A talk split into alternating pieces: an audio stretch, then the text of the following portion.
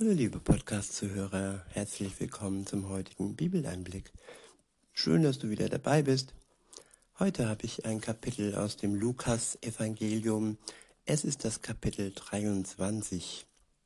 Ich verwende wieder die Übersetzung Neue Genfer. Der erste Abschnitt ist überschrieben mit Jesus vor Pilatus. In Vers 1 heißt es, der gesamte Hohe Rat erhob sich. Sie führten Jesus zu Pilatus und trugen diesem ihre Anklage vor. Wir haben festgestellt, sagten sie, dass dieser Mann unser Volk aufwiegelt. Dieser Mann, Jesus, er brachte die Wahrheit, er brachte die Botschaft Gottes. Und diese Wahrheit und diese Botschaft hat die Mächtigen ja beunruhigt. Und so ist es auch manchmal bei uns in der Politik, dass die Wahrheit den Mächtigen ja Sorgen macht und sie sich dann vorschnell entschuldigen, aber es nicht wirklich von Herzen meinen. Und es geht oftmals um Machterhalt und so tun viele dann auch ja Lügen und so passierte es auch hier. Sie haben gelogen. Ich lese weiter. Er hält die Leute davon ab, dem Kaiser Steuern zu, zu zahlen. Das war schon die erste Lüge. Jesus sagte, gib dem Kaiser, was dem Kaiser ist. Und damit waren auch die Steuern gemeint. Also war dies schon mal gelogen. Und weiter behaupteten sie, so heißt es, und behauptet, er sei der Messias und König. Ja, das war die Wahrheit.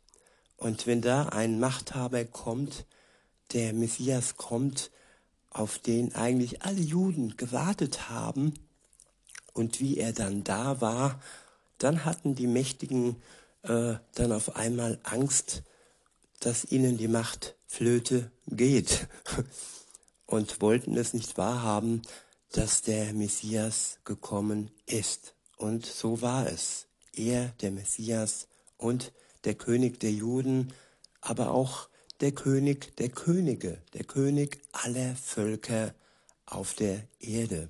Jesus war da in Jerusalem. In Vers 3 heißt es, Pilatus fragte Jesus, bist du der König der Juden? Du selbst sprichst es aus, erwiderte Jesus. Darauf sagte Pilatus zu den führenden Priestern und der Volksmenge, ich kann keine Schuld an diesem Menschen finden. Ja, Pilatus war nicht dumm.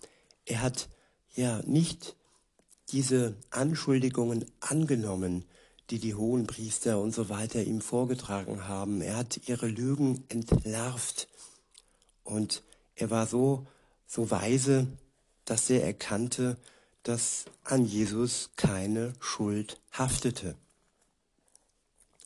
Weiter heißt es in Vers 5, aber sie beharrten auf ihren, auf ihren Anschuldigungen und erklärten, mit seiner Lehre, die er im ganzen jüdischen Land verbreitet, hetzt er das Volk auf ja, Menschen, die die Wahrheit verbreiten, werden heutzutage ja Hetzer genannt und es wird Hasssprache ausgesprochen, neue Wortschöpfungen gibt es.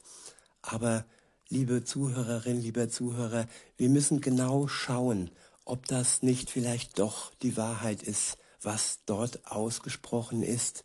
Und nur wenn die Mächtigen sagen, dass das, was da ausgesprochen wird, schlimm ist, dann kann es sein, dass es nur für sie und für ihren Machterhalt schlimm ist und dass genau das vielleicht sogar die Wahrheit ist. Und aber kein Zweifel gibt es daran, dass das Wort Gottes wahr ist und darauf wollen wir uns fixieren und alles andere wird Gott für uns regeln. Wir können nicht mehr als wählen, wir können nicht mehr als uns informieren und uns von Gott Ruhe schenken lassen, egal wie die Widrigkeiten, die Umstände um uns herum sind. Und jede Zeit hat ihre schwere Lasten, die äh, wir versuchen dürfen mit Gott zu tragen. Und er hilft zu tragen. Er schenkt uns ein Joch, das er mitträgt. Und es ist ein leichtes Joch, liebe Zuhörer. Und wir können mit ihm all die schwierigen Umstände und Widrigkeiten im Moment überwinden und durchschreiten. Das weiß ich ganz genau. Weiter heißt es, ähm, der nächste Abschnitt ist überschrieben Jesus vor Herodes. In Vers 6 steht, als Pilatus das hörte, fragte er, ob der Mann ein Galiläer sei. Man bestätigte ihm, dass Jesus aus dem Herrschaftsbereich des Herodes kam. Da ließ er ihn zu Herodes führen, der in jenen Tagen ebenfalls in Jerusalem war. Herodes war hoch erfreut, Jesus endlich zu Gesicht zu bekommen. Er hatte sich seit langer Zeit gewünscht, ihn einmal zu sehen, nachdem er schon viel von ihm gehört hatte. Nun hoffte er, Jesus würde in seiner Gegenwart ein Wunder tun. Er stellte ihm viele Fragen, aber Jesus gab ihm nicht eine einzige Antwort. Ja, Jesus lässt sich nicht ausquetschen. Er sagt es dann, wenn es nötig ist.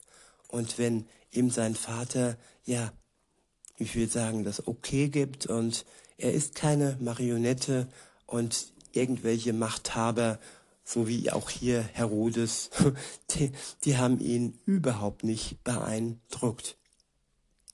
In Vers 10 steht, die führenden Priester und die Schriftgelehrten standen dabei und brachten schwere Beschuldigungen gegen ihn vor. Auch Herodes und seine Soldaten hatten für Jesus nur Verachtung übrig. Ja, und das hat Jesus gespürt dass all die Menschen vor ihm nicht so wie bei Pilatus, der doch schlau war und durchschaut hat, dass an ihm keine Schuld haftet. Ähm, ja, deshalb hat er ja auch gesagt und geredet mit ihm. Aber die Menschen, die jetzt vor ihm stehen, die hatten nur Verachtung für ihn übrig. Und ja, mit solchen Menschen musste er nicht reden, weil er der Gottes Sohn war und ja, Menschen, die ihn verachten. Ja, das bringt nichts. So ist es auch bei uns. Wir können versuchen, Menschen zu überzeugen, aber wenn wir nur Verachtung entgegenbekommen, liebe Zuhörerin, lieber Zuhörer, dann ist es manchmal besser, einfach zu schweigen. So tat es Jesus hier. Weiter heißt es, sie trieben ihren Spott mit ihm und hängten ihm ein Prachtgewand um. Und so schickte Herodes ihn zu Pilatus zurück.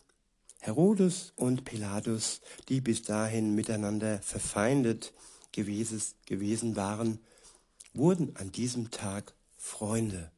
Tja, da war Pilatus so schlau und seine Schlauheit hat ihm nicht geholfen, dass er sich mit diesem bösen Herodes anfreundete, der doch nur Verachtung für Jesus übrig hatte. Nächste, der nächste Abschnitt ist überschrieben mit die Verurteilung Jesu. In Vers 13 steht, Pilatus rief die führenden Priester und die anderen führenden Männer und das Volk zusammen und erklärte, ihr habt diesen Mann vor mich gebracht, weil ihr angeblich das Volk aufwiegelt. Nun, ich habe ihn in, euren, in eurem Beisein verhört und habe ihn in keinem der Anklagepunkte, die ihr gegen ihn erhebt, für schuldig befunden. Im Übrigen ist auch Herodes zu keinem anderen Schluss gekommen, sonst hätte er ihn nicht zu uns zurückgeschickt. Ihr seht also, der Mann hat nichts getan, womit er den Tod verdient hätte. Ja, und das war so wichtig, liebe Zuhörerinnen, lieber Zuhörer, dass Jesus in seinem ganzen Leben hier auf der Welt nichts getan hat, wofür er den Tod verdient hätte. Er hat das komplette Gesetz, die kompletten Gebote Gottes befolgt und erfüllt. Nach ihm und vor ihm konnte das kein einziger. Alle sind und ja, sind auch wir schuldig geworden an den Geboten Gottes. Nur er als der Messias, Messias, als der Sohn Gottes konnte da standhaft bleiben und er war bis zu seinem Tod am Kreuz für uns ohne Schuld. Weiter heißt es, Darum werde ich ihn auspeitschen lassen und dann frei geben. Doch da schrien sie alle im Chor, weg mit ihm, gib uns Barnabas frei. Ja, sie hatten ihren Sündenbock gefunden. Jesus war der, ja, im wahrsten Sinne des Wortes der Sündenbock. Ihr Leben war so, so beschissen, sag ich mal, auf gut Deutsch. Und sie haben, haben jemand gebraucht, der für ihr mieses Leben, ja, einsteht. Und es, im Ende war es ja auch so. Sie haben wohl auch ihre Sünde gespürt und es ist einfach kein Weg daran vorbeigegangen, dass Jesus den Plan Gottes, seines Vaters, bis zum Ende ausgeführt hat. Und all die Menschen haben dem noch, ja, dazu geholfen.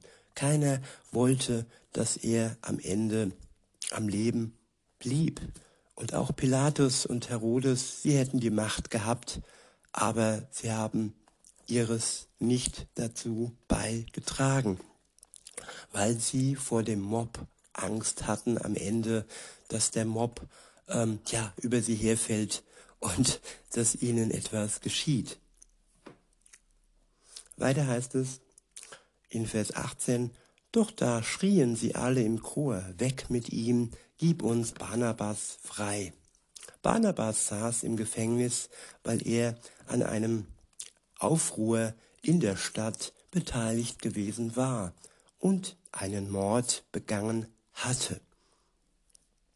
Und das ist auch ein Symbol, liebe Zuhörer, dass der, der gemordet hat, der tief in Sünde und Schuld steckte, durch Jesus Christus, ja, er war sozusagen der erste Mensch, der frei wurde, der befreit wurde durch das Opfer Jesu.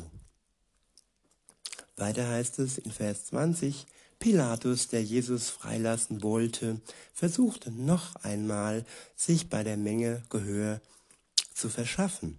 Sie aber schrien nur umso lauter, lasst ihn kreuzigen, lasst ihn kreuzigen.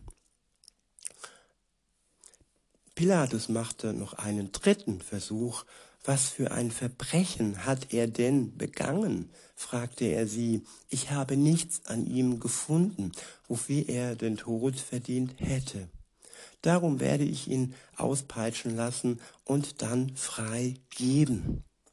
Doch sie gaben nicht nach, mit aller Macht forderten sie, Jesus sollte gekreuzigt werden. Ja, das Volk hat Macht, wenn es diese Macht in Anspruch nimmt, wenn es sich nicht beugt und wenn es sich nicht, ja, wie ein Lamm zur Schlachtbank führen lässt. Und das Volk wollte das Unrecht. Das Volk wollte in diesem, ja, Moment das Böse und ja, auch wenn es für die Menschheit im Endeffekt das Gute war, so war doch der Tod des Gottessohnes etwas Schlimmes und Trauriges, aber er war am Ende nötig für uns alle. Weiter heißt es, Schließlich beugte sich Pilatus dem Druck der schreienden Menge und entschied, dass sie ihren Willen haben sollten. Denn, denn der wegen Aufruhr und Mord im Gefängnis saß, gab er frei wie es gefordert, wie sie es gefordert hatten. Jesus aber opferte er ihrem Willen.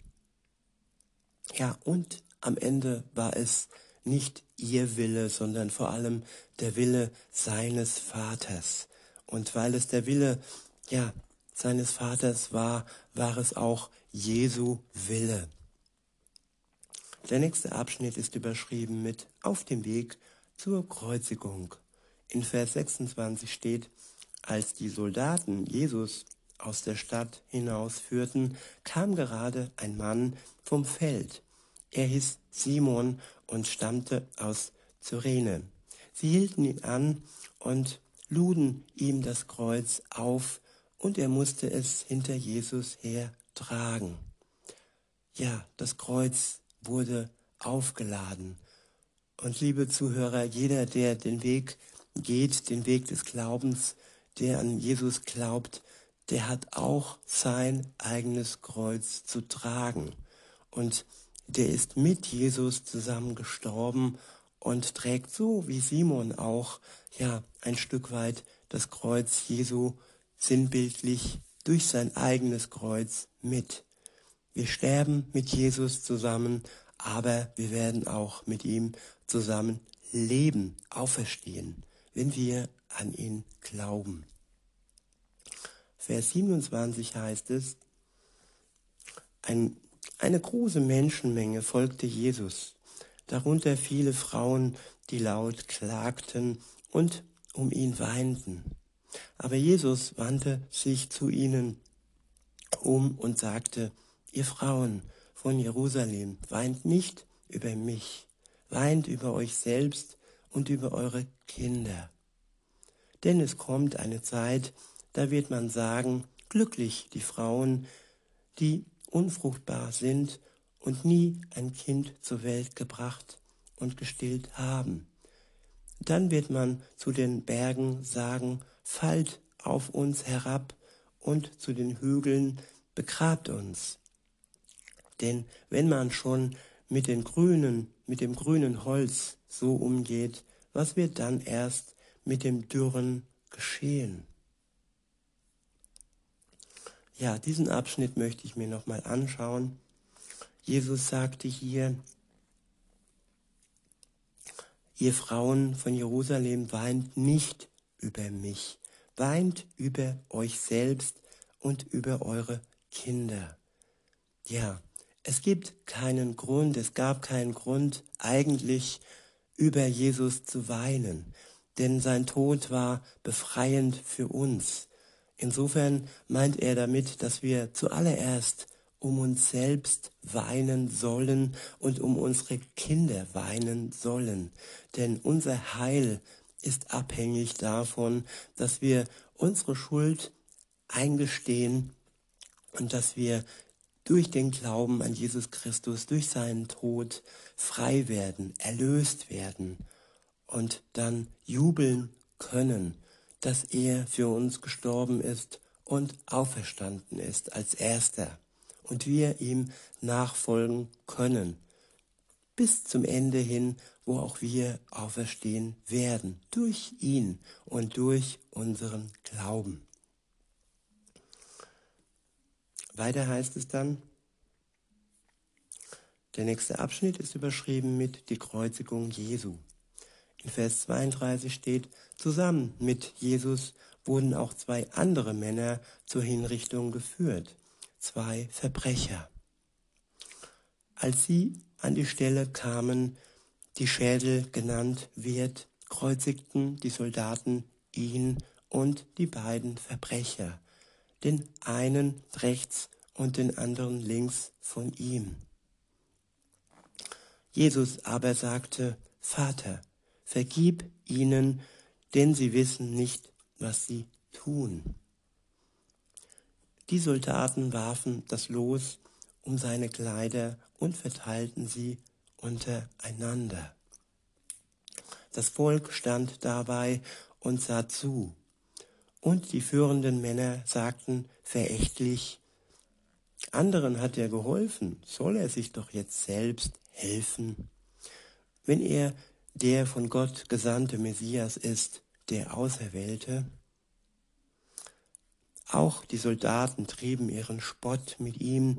Sie traten, sie traten zu ihm hin, boten ihm Weinessig an und sagten, wenn du der König der Juden bist, dann hilf dir selbst.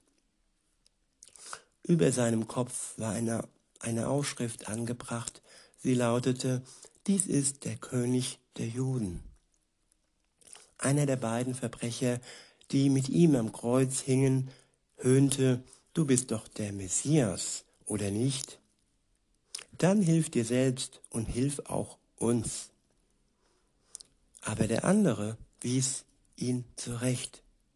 Fürchtest du Gott auch jetzt noch nicht?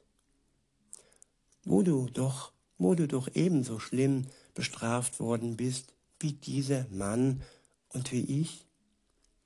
sagte er zu ihm. Dabei werden wir zu Recht bestraft.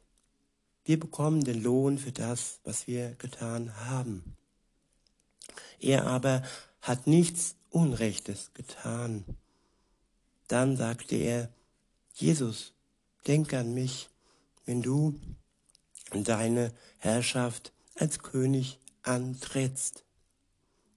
Jesus antwortete ihm, ich sage dir, heute noch wirst du mit mir im Paradies sein.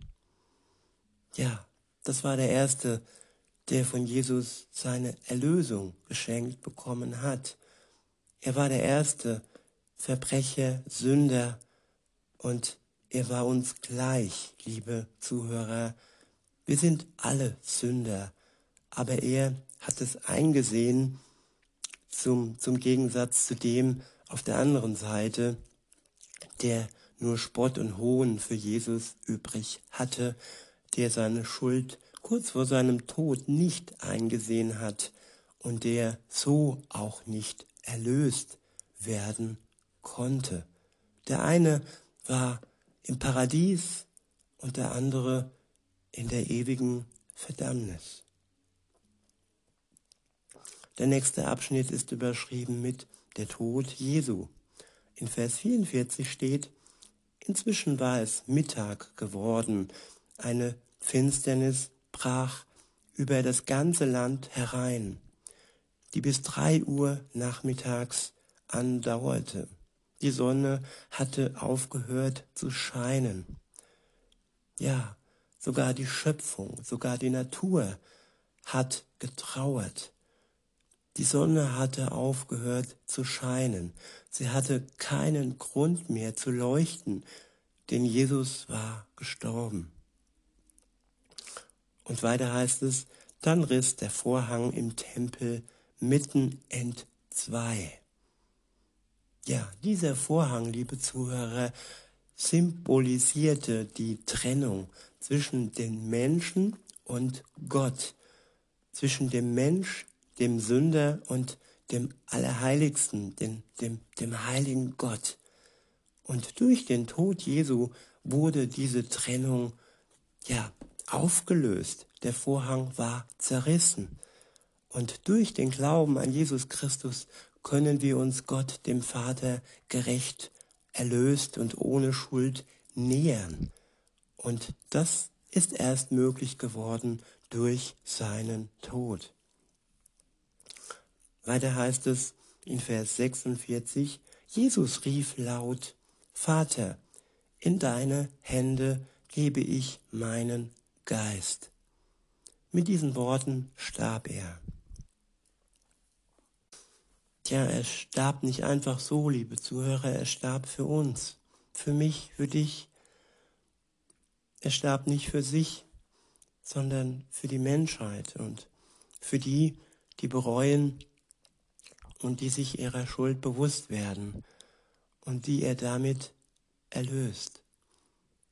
In Vers 27 heißt, der Hauptmann, der die Aufsicht hatte und vor dessen Augen das alles geschah, gab Gott die Ehre. Ja, der, der noch vor kurzem gespottet hatte, hat jetzt erkannt, dass das, was geschah, göttlich war, dass da Gottes Sohn gestorben ist. Weiter heißt es, dieser Mann war wirklich ein Gerechter, sagte er.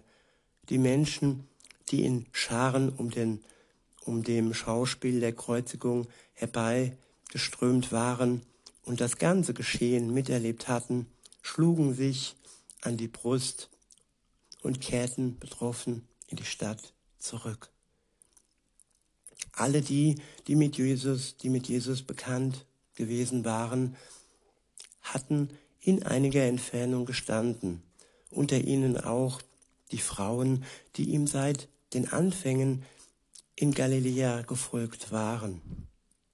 Sie hatten alles mit angesehen. Der nächste Abschnitt ist überschrieben mit das Begräbnis Jesu.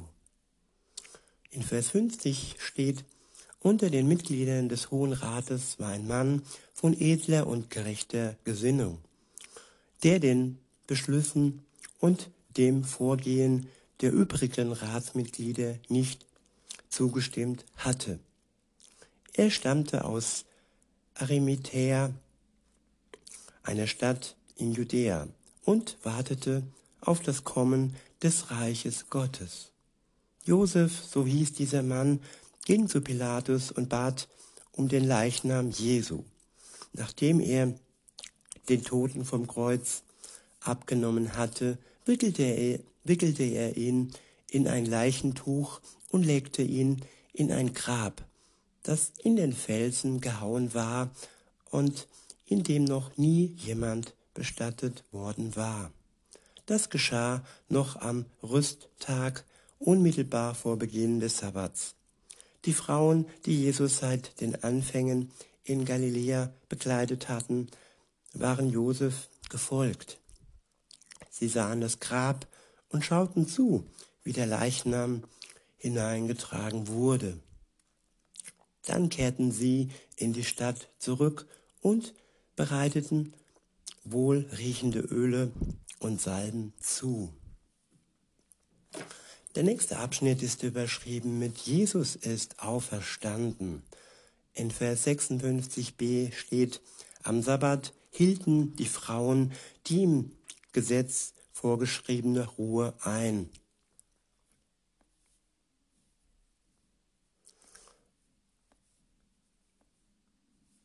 Das ist dann schon das Ende des Kapitels, aber mit einem sehr guten Abschluss, ja, mit der Überschrift und der Tatsache, Jesus ist auferstanden, er ist wahrhaftig auferstanden.